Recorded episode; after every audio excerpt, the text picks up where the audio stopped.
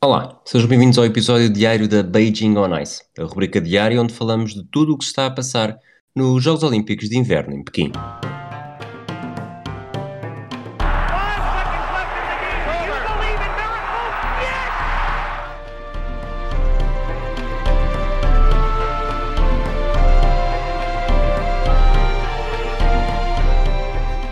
Olá, Sara. Olá, Rui.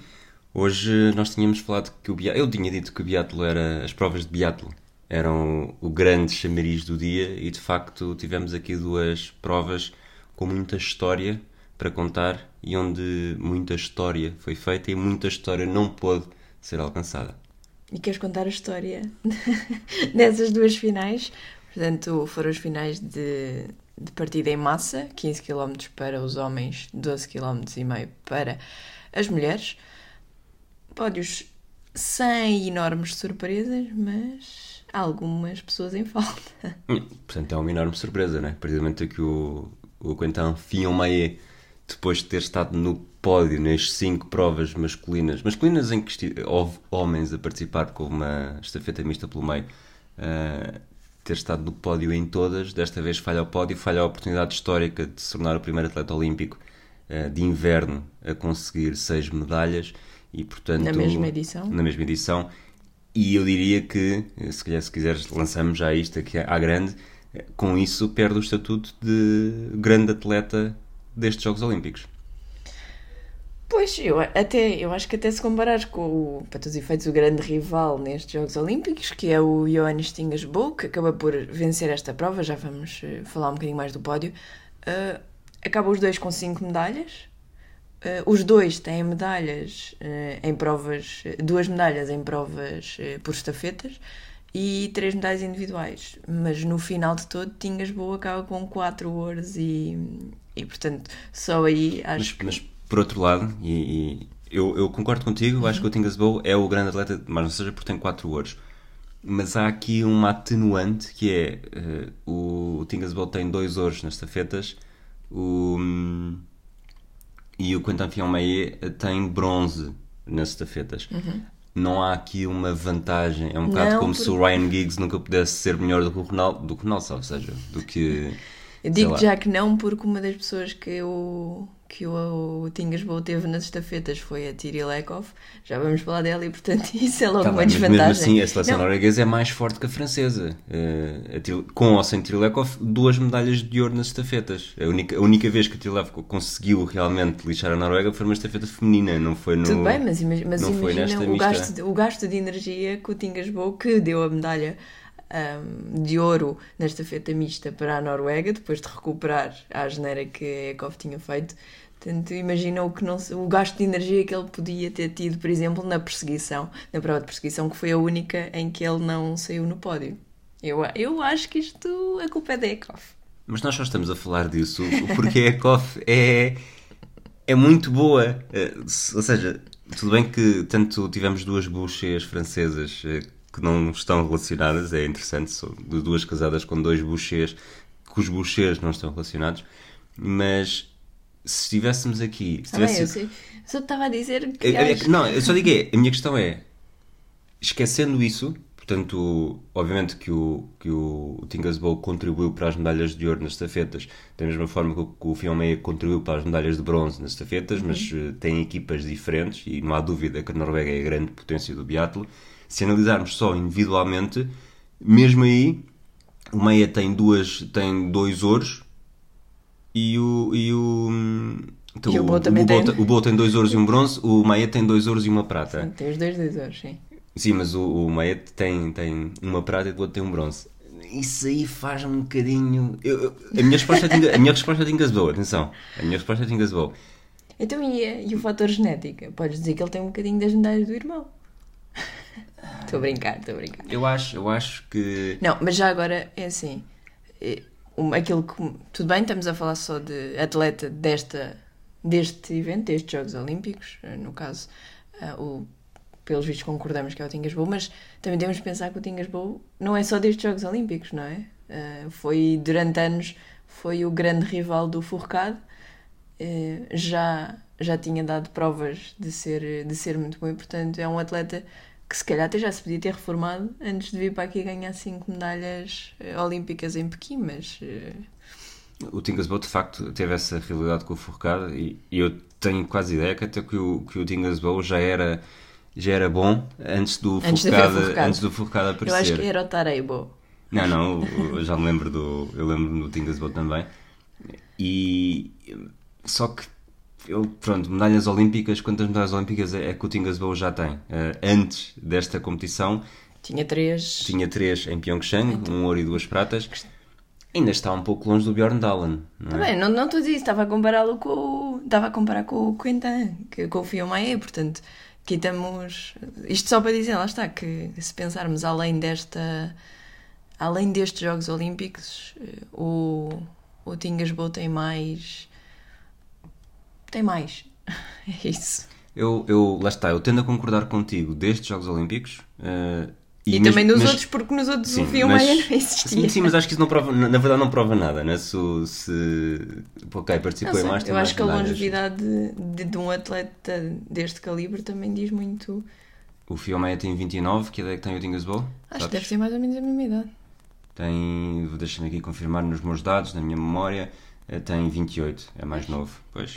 É isso que eu estou a dizer. É um atleta que começou a ser muito bom muito cedo e que continua a ser muito bom. Pronto. Fim. Pronto.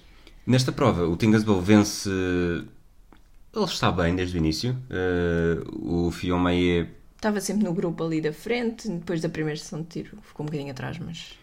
partiu com uma boa vantagem para a última estação de tiro, falha 2 e nessa altura tremeu bastante. Ele tinha, eu diria que ele tinha uma vantagem de um tiro para os perseguidores diretos, dois tiros para o, o Fionmaie.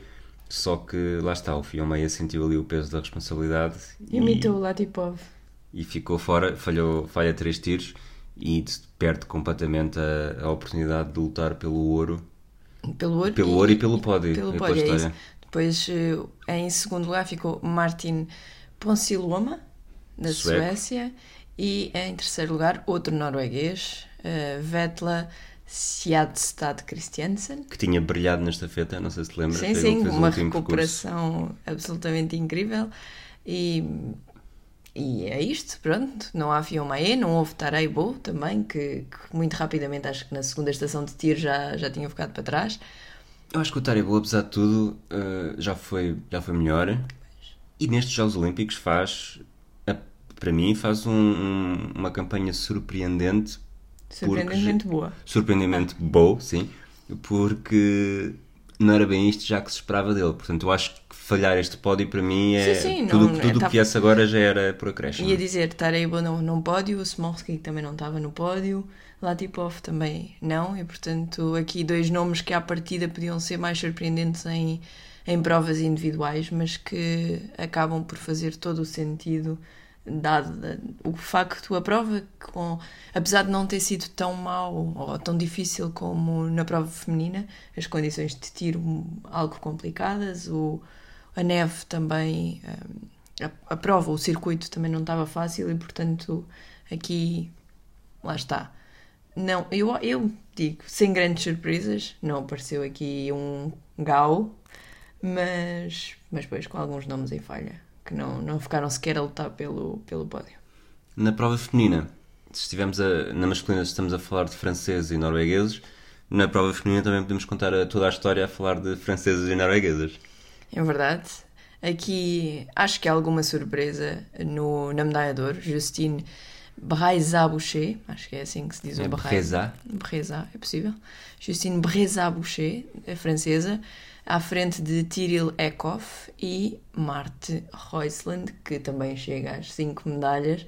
Portanto, se não tivesse sido aquela prova de estafetas femininas eh, em que Tyril Eckhoff acabou por estar um bocadinho abaixo, eh, Achas Marte- que falhar 7 tiros é o mesmo estar estar um bocadinho abaixo. Acho que sim. E, e, e não foi só falhar sete tiros, foi falhar sete tiros tão devagar, porque aquilo foi, demorou muito tempo. Mas, portanto, se não fosse isso, Marte Reusland estava aqui, provavelmente, ela sim a ter batido o recorde de, de medalhas na mesma edição de, de Jogos Olímpicos. Ela termina com 3 ouros e 2 bronzes. Quatro. Ah, não. Três ouros Desculpa, e dois isso é, bronzes. o, isso é o Putingas Boa, já estou. Portanto, aqui está claramente abaixo do Tingas Bow, não é? Não vale a pena estar a lutar, que afinal não é nem o Tingas Bow nem o Fion Maé. Não é... sei, não sei. Não, não, ponho, não ponho as mãos no fogo. Acho que, ela most... Acho que ela se mostrou mais. Acho que se mostrou mais forte entre as mulheres do que o Tingas Boa entre os homens. Acho que tremeu menos. Até porque, é assim, acho acho que é, coisa... basicamente todas as provas em que ela participou, ela fez de facto a diferença e foi muito melhor do que as adversárias. Ou bastante melhor. E E se pensares numa figura feminina é claramente a Roisland e na masculina até hoje era o não é? Pois, eventualmente. Mas lá está, e a Roisland teve mesmo. Eu acho que não seria nada descabido se, se não tivesse havido aquele problema na, na feminina que a Noruega tivesse uma medalha e, portanto. hum, e, e muito por causa dela é que a Noruega depois até acabou, acho que em quarto lugar.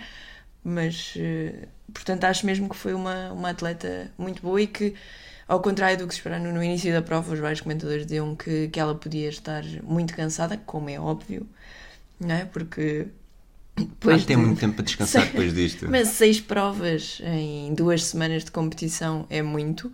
Mas o que é certo é que, ao contrário de outras atletas que se calhar também participaram nas seis provas, mas sem grandes resultados, Roisland mostrou-se aqui em grande forma em todas as provas. Nesta prova, a- a Boucher acaba por beneficiar de, do seu acerto. Ela falha, do seu acerto, ou seja, ela falha quatro tiros. Eh, só uma atleta falha menos em toda a classificação. A ucraniana Yulia Dzima falhou três e foi sétima classificada. E, e mais do que o acerto é não ter falhado quando mais importava. Ela falha dois na primeira estação, um na segunda. A terceira é limpa e na quarta falha só uma, enquanto as duas norueguesas, tanto a Tiri Lakov como a Marta Osbo-Roisland, eh, falharam ambas dois tiros nas últimas duas eh, e isso acabou por, digo eu, acho que o Filmanha também se um, um bocado prejudicado por isso, que é diferente estar a fazer aqueles cento e tal metros extra por cada tiro falhado quando já estás mais cansado e esgotado e, e a sentir o peso da meta estar já ali, quando... Claro, em vez de 22 ou 23 segundos, dá 25 ou 26 e isso faz uma, uma grande diferença, claro. chegas aqui à, à conclusão que esta prova é de 12 km e meio, mas a Boucher fez eh, praticamente, acho que mesmo são, em cima. 120, são 125 metros. São cada- 125, então é 250 500, fez Acho 3 que é km. isso, Acho que é isso. Portanto, é um. É aqui algo interessante. Atenção que não ponhas as mãos no fogo, mas acho que ouvi isto há É pouco. pelo menos 125. Portanto, Ah, Acho que ouvi há pouco dizer que era 125. A Trilekov eh, foi prata aqui, eh, já tinha um ouro e um bronze, foi a sua segunda medalha individual, ela já tinha sido bronze na perseguição e quase pergunto se a Ekov eh, só é boa nas provas individuais e, e vacila nas, nas estafetas. Pois, eu, eu acho que sim.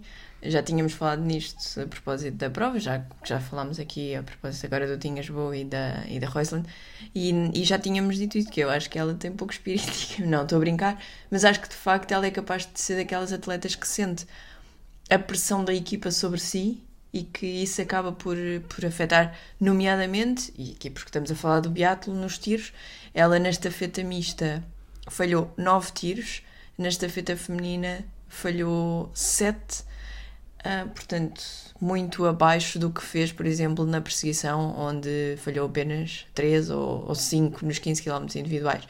Portanto, eu acho que mais do que ser má ou ser boa, acho que deve ser mesmo uma daquelas pessoas que sente que o mundo todo está Se nos seus dela. ombros, é isso, e que acaba por não, não lidar bem com essa pressão. Atenção, não conheço a atleta, não sei nada, não, Não ouvi nada. Tiri- a Tininha? Não, não, não conheço, não, não sei nada, não ouvi nada, não li nada. Estou a falar daquilo que vejo quando se vê uma discrepância tão grande entre as provas individuais e as provas por estafetas. Tendo em conta que ela é tão prejudicada a disparar, achas que a Ekov é a tia liqueda? E assim passamos à frente porque não temos cá o Fragoso para se rir dessas piadas. Tu, tu achaste piada, tu vais te Muita, rir imenso muita. quando fizemos aqui uma pausa. Portanto, temos aqui. Um- tem uma nota, uma nota final irmos Espera, para, sim, para a final seguinte. Mas é, temos Dingasbow, Roisland e Fionmaé a terminar os Jogos Olímpicos. Portanto, esta foi a última, foram as últimas provas de biatlo com cinco medalhas olímpicos, olímpicas cada um. Algo que, Rui, passa Só tinha acontecido 10 vezes eh, até agora. Uh, Marit Bjorg, norueguesa do cross country, tinha conseguido duas. Eh, portanto, em toda a história, o primeiro caso é de 1924 com o Klaas Thunberg, eh, finlandês, salvo seja, salvo seja, não salvo erro, da patinagem de velocidade. Eh, e aqui temos três. Portanto, acho que foi uma prova de biatlo. Provas de biatlo condições difíceis, mas ainda assim uma regularidade que não é assim tão habitual. E agora estou a ver aqui as notas. eh, Os outros atletas que conseguiram foram todos ou da patinagem de velocidade ou do cross-country. Portanto, esta é a primeira vez que acontece com o biatlo também, porque entretanto a prova de estafetas mistas não existia. Acho que, como- acho que surgiu em Pyeongchang, se não estou, se não estou em erro. E portanto, mais uma hipótese aqui para os eh, biatlonistas fazerem, Biatletas. os biatletas eh, conseguirem chegar às 5 medalhas, ou quem sabe às 6, mas portanto é uma estreia nesta modalidade. É, e destes, destes 10 nomes, 10 mais 3, só mesmo o Eric Aiden nos Jogos de 1980 conseguiu 5 medalhas de ouro, portanto foi 5 e todas elas de ouro. Uh, nenhum destes atletas teve 4 de ouro, embora o all-liner Bjorn Dahlen, para mim, uh, continua a ser o biatleta mais famoso e não sei se até que ponto o melhor uh, da história.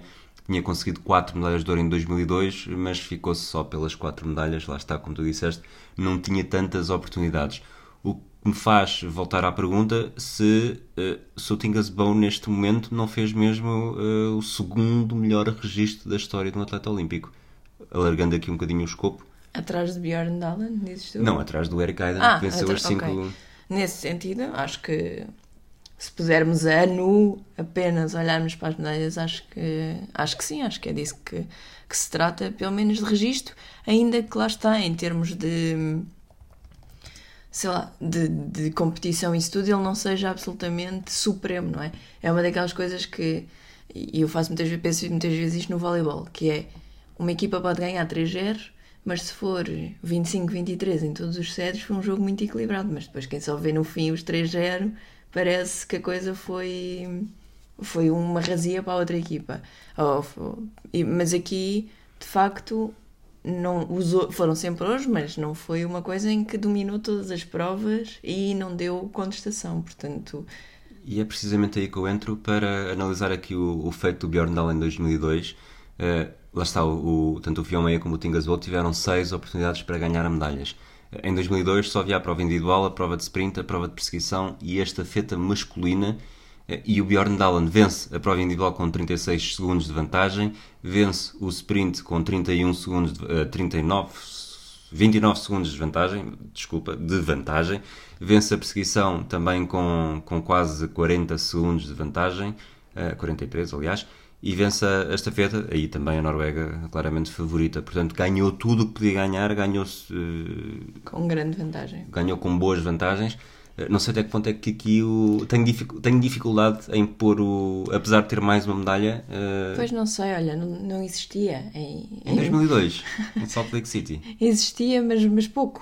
Pronto, eh, pois lá está. Eu acho que aqui o Bjorn Dahlen continua. Não tenho, não tenho memória, mas eu acho que, o- que o Tingas Boa e o Fion Meia e a Roysland vão ser atletas que nós nos vamos lembrar daqui a 20 anos, quando pensarmos nos melhores de, de Jogos Olímpicos. Muito bem. Se calhar também vamos pensar na Valieva Hum. e na, na Sherbakova e tudo, mas, mas acho que estes vão estar ali no, no Monte Olimpo. Passando, houve mais três finais neste dia, duas de esqui freestyle, uh, halfpipe feminino e o cross masculino. Uh, estava a falar de atletas que nos vamos lembrar. Há aqui alguma margem para uh, uh, Aileen Gu, ou Gu Aileen, como preferires, ser a atleta destes jogos?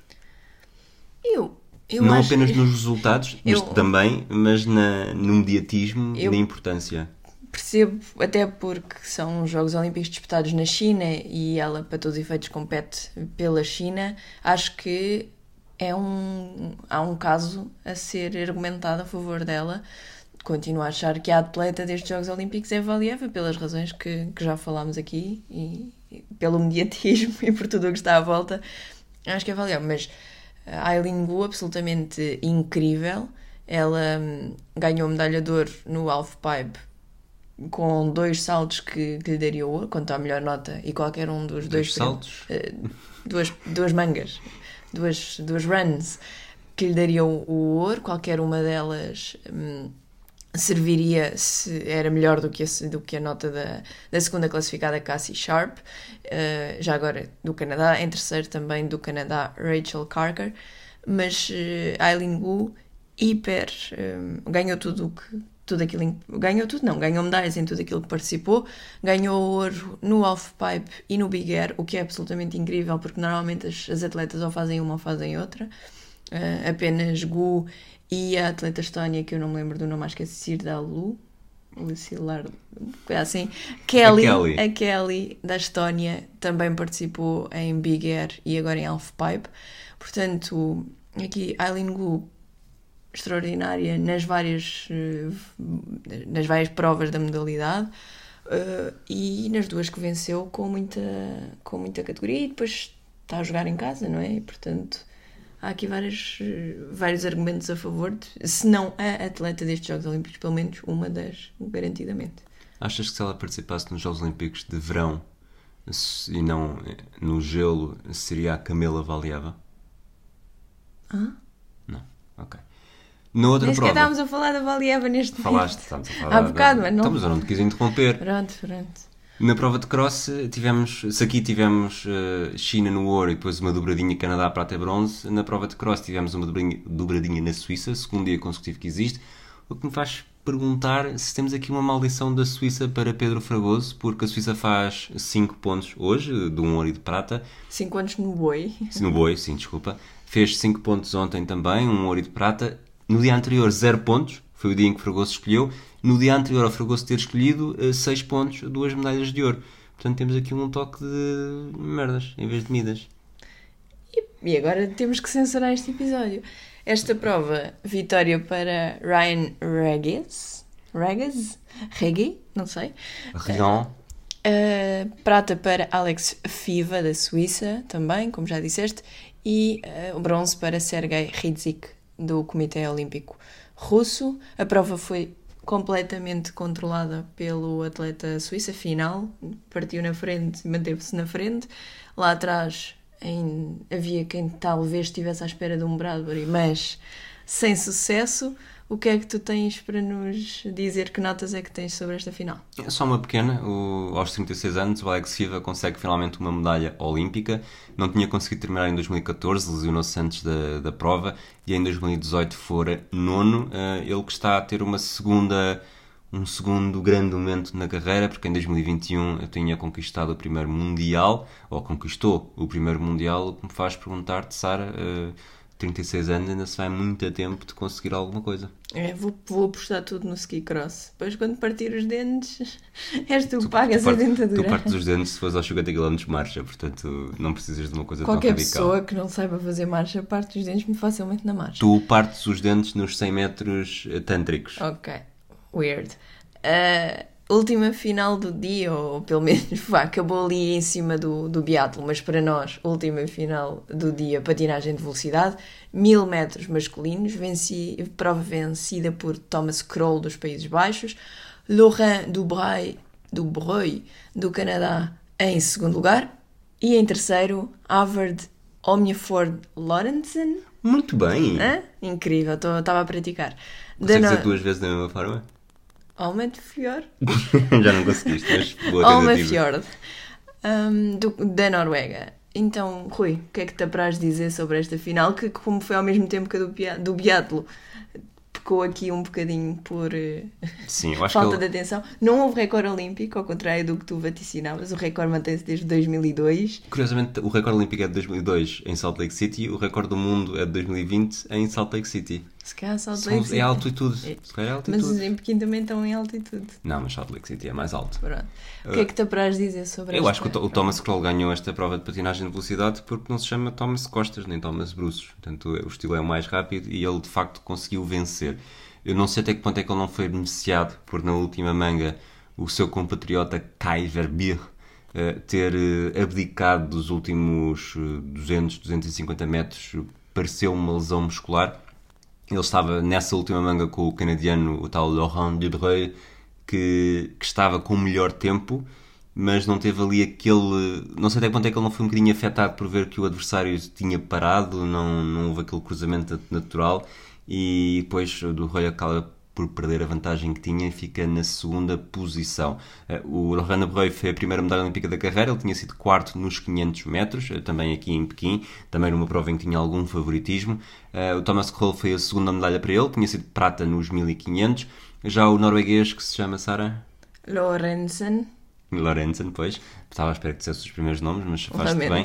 Tinha sido ouro nos 500 e prata nos 1000 há 4 anos. Agora, na última oportunidade em Pequim, eh, conseguiu um bronze, que não deixa de ser bom para o seu pecúlio. Última oportunidade porque não vai participar na prova de Mass Start. Acho que não. Ok, mas não sabes. Não está na. Pelo menos não está. Ainda não há apare- starting lists. Ah, ok.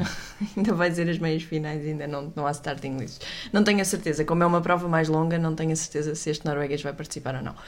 Então, programa, faltam dois dias de Jogos Olímpicos. Oh meu Deus, isto é super estressante. Não, dois não, três. Não, dois. Dois. Desculpa.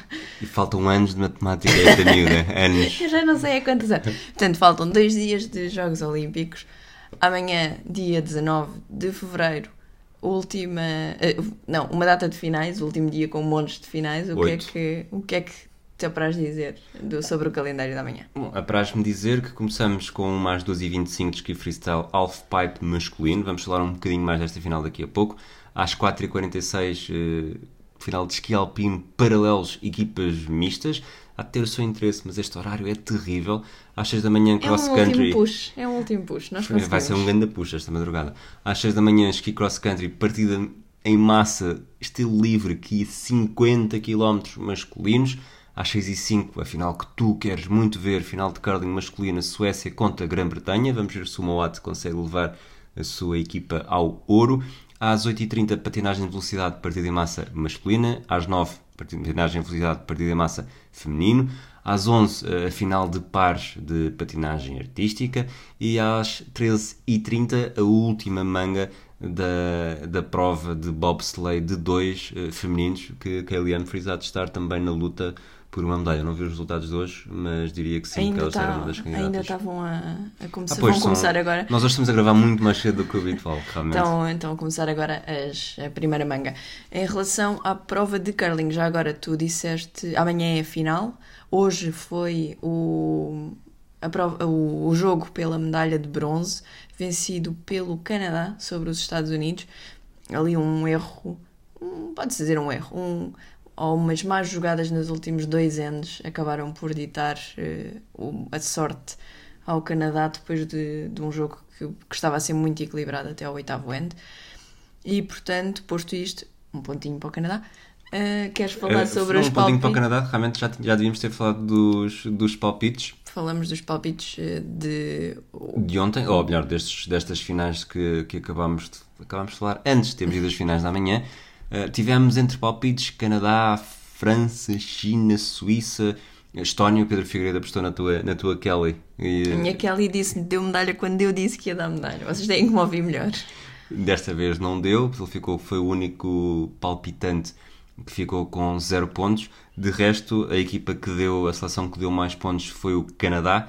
Tu tiveste Canadá com 6 pontos, o Gonçalo Carvalho teve Canadá com 6 pontos e dilatou a vantagem. Ele neste momento está com 65. O segundo classificado é o Rui Simões com 58. E eu diria que com dois dias de prova pela frente, eu acho que o Gonçalo já tem uma mão e meia no, no título, mas ainda há uma estação de tiro e nunca sabe se não se cumpre penalizações. Portanto, aqui o Gonçalo Fião Meia Carvalho eh, poderá estar. eh, Gonçalo, se nos estás a ouvir, estás, estás sempre, mas tem cuidado, mantém-te mantém atento até ao final. Em, no, nosso, no nosso jogo particular, Varela continua na frente e acho que também é muito difícil que a partir de agora alguém o consiga agarrar. E Pedro Fragoso com 40 pontos, 8 pontos atrás de nós os dois, que estamos empatados.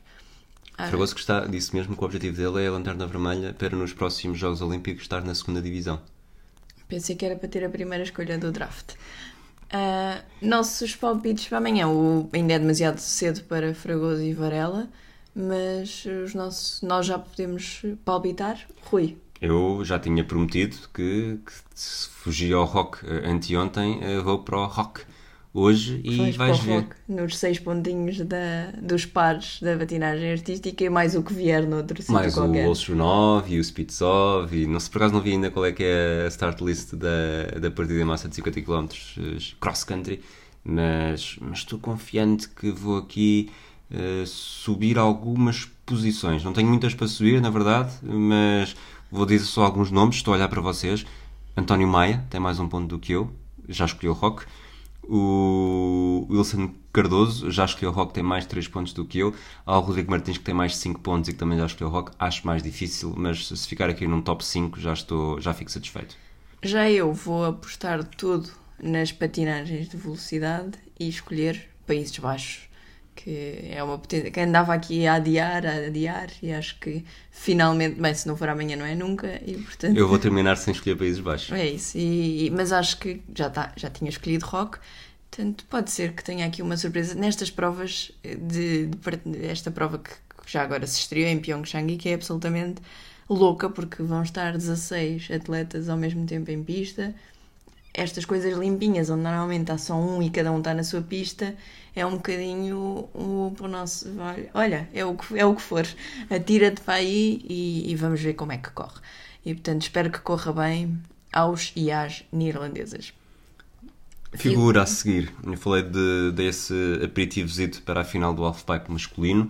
Uh, há um britânico apurado para a final, o Gus Kenworthy ele foi medalhista há 4 anos pelos Estados Unidos e na altura fez história, e Sara tem quase a certeza que lembras desta, deste episódio, porque no final beijou o namorado. Não. Não te lembras? Pronto, este, este beijo correu Esta mundo... coisa de apostar na minha memória é uma coisa que ao fim destes anos todos o Rui já devia ter aprendido que perde. Tu mas... és uma fraude, tu és uma fraude. Mas pronto, ele beijou o namorado, aquele foi um momento que correu o mundo, na altura aqueles Jogos Olímpicos foram na Coreia do Sul. Uh, ele passou algumas, algumas dificuldades até se assumir e depois quando assumiu mais uma vez sentiu que tinha, tinha sido um excelente gesto uh, que ajudou bastante na vida dele, não só, não só desportiva como também pessoal.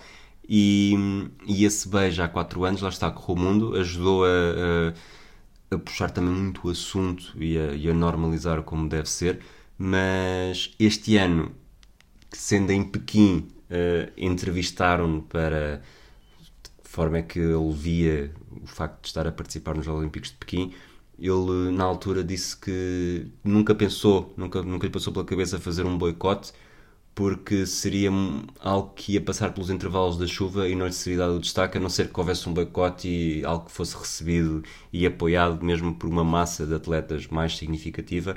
E portanto ele recusou isso, vai, vai, vai participar mesmo, vai competir como britânico, ele fez a fez essa mudança de nacionalidade também, fez o, a, o pior nota do, entre os qualificados, ele há 4 anos foi bronze, eh, não sei se será um dos favoritos, mas não deixa de ser um dos casos que é muito mais do que um atleta, é também aquilo que representa e aquilo que, que representou, repetindo, eh, nos últimos 4 anos. Muito bem, e para acabar, vamos vou fazer uma mini sugestão um, turística. Rui, sabes o que é Jiaozi? Ou, onde é? Ou... A Jiaozi é em Pequim, na China.